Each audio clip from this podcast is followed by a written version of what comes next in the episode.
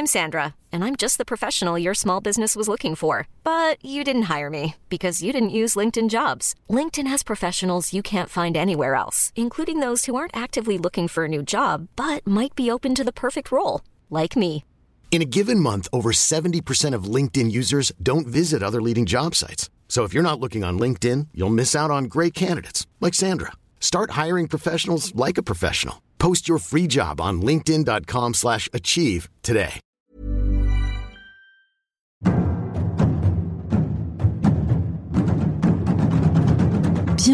Dans Mystère d'ici, la série secrète de 20 minutes. Guide, historienne, conteur vous narre des histoires extraordinaires et des légendes de nos régions. Pour ce nouvel épisode, partons dans la Vienne, en Nouvelle-Aquitaine, dans la forêt de Moulière. Un grand massif forestier où prennent vie des histoires mystérieuses. Il y a une singulière tombe à l'enfant, lieu de pèlerinage, mais on parle aussi d'un cheval maléfique et d'un village fantôme. Les mystères de la forêt de Moulière par Monique Bourneuf, guide conférencière. Je vais vous raconter des histoires de la forêt de Moulière dans la Vienne. Cette forêt se trouve non loin de Poitiers, c'est la plus grande forêt de la Vienne. Et cette grande forêt, qui aujourd'hui est domaniale, euh, possède beaucoup, beaucoup de mystères. Un de ces mystères, c'est celui de la tombe à l'enfant.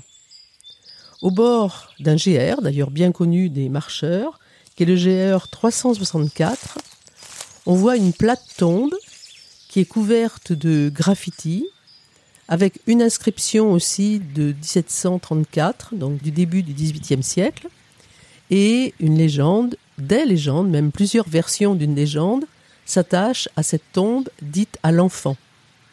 Première version, c'est une petite bergère qui gardait ses chèvres dans la forêt et qui aurait été dévorée par les loups. Et quand le seigneur du lieu s'est rendu compte de la catastrophe, il a fait ériger cette tombe pour la mémoire de cette petite bergère. Bon, ça c'est une première hypothèse parce qu'effectivement, il y avait encore des loups dans les forêts du Poitou. Alors deuxième version, c'était le mardi 26 juillet, donc le jour de la Sainte-Anne, que lors d'une chasse, la petite gardait ses chèvres dans la forêt et les seigneurs, Pierre de la Planque en particulier, qui habitait la Garenne, près de Dissay, eh bien, n'avaient rien pris de la journée. Et les chiens étaient extrêmement énervés. Donc, quand la petite a entendu les aboiements arriver, elle s'est mise à courir et les chiens l'ont poursuivie. Et malheureusement, les chiens l'ont tuée. Et quand la meute, qui l'avait pris pour une proie, a finalement alerté également les, chasseurs.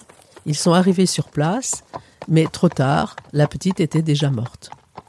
C'était un drame, le châtelain était absolument désolé, inquiet de ce qui pouvait lui arriver, et il a décidé de faire ériger une tombe à cette petite bergère, alors que normalement les enfants du peuple, au XVIIIe siècle, n'avaient pas de tombe en pierre en particulier, des plates tombes.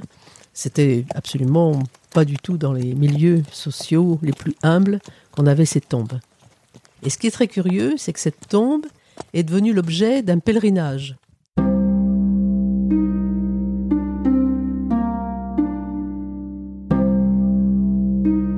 Le jour de la Sainte-Anne, les voisins, les paysans des alentours venaient en procession de cinq paroisses et euh, chantaient cette petite comme si elle avait été une sainte.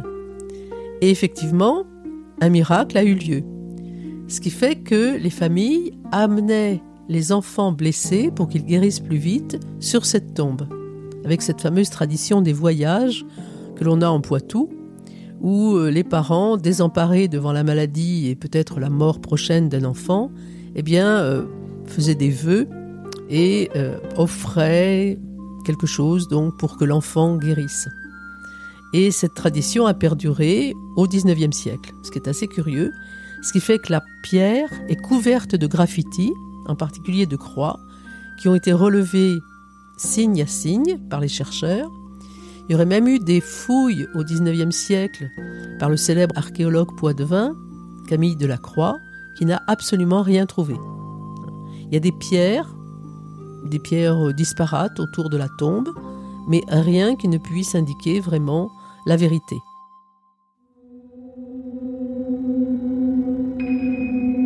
On a effectivement plusieurs mystères et il se trouve que près de cette tombe, on a un gouffre.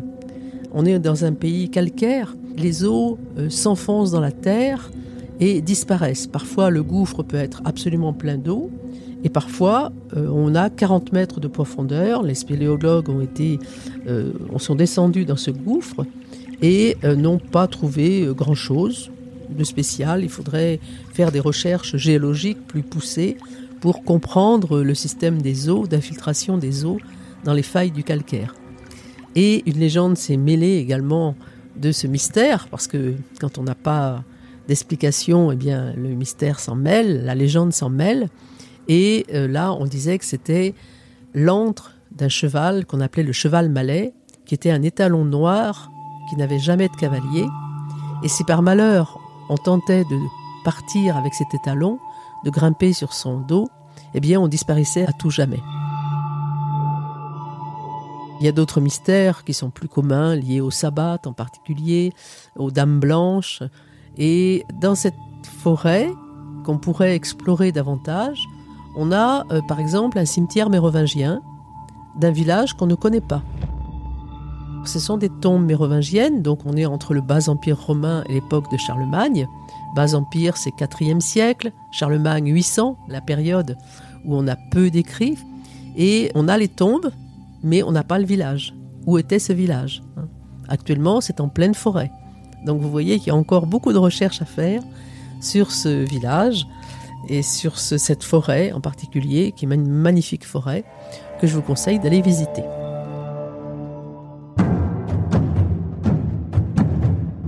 Mystère de la forêt de Moulière, récit Monique Bourneuf, réalisation Anne-Laetitia Béraud. Rendez-vous très bientôt pour une nouvelle histoire. Mystère d'ici, c'est une série du podcast L'été dans vos oreilles. Vous pouvez vous y abonner gratuitement sur votre plateforme d'écoute préférée. N'hésitez pas à vous abonner et parler de ce podcast autour de vous. À très vite.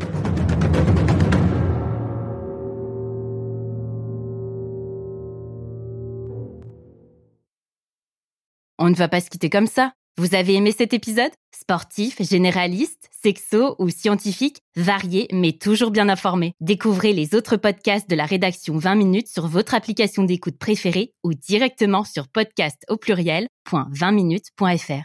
Et merci de nous avoir écoutés.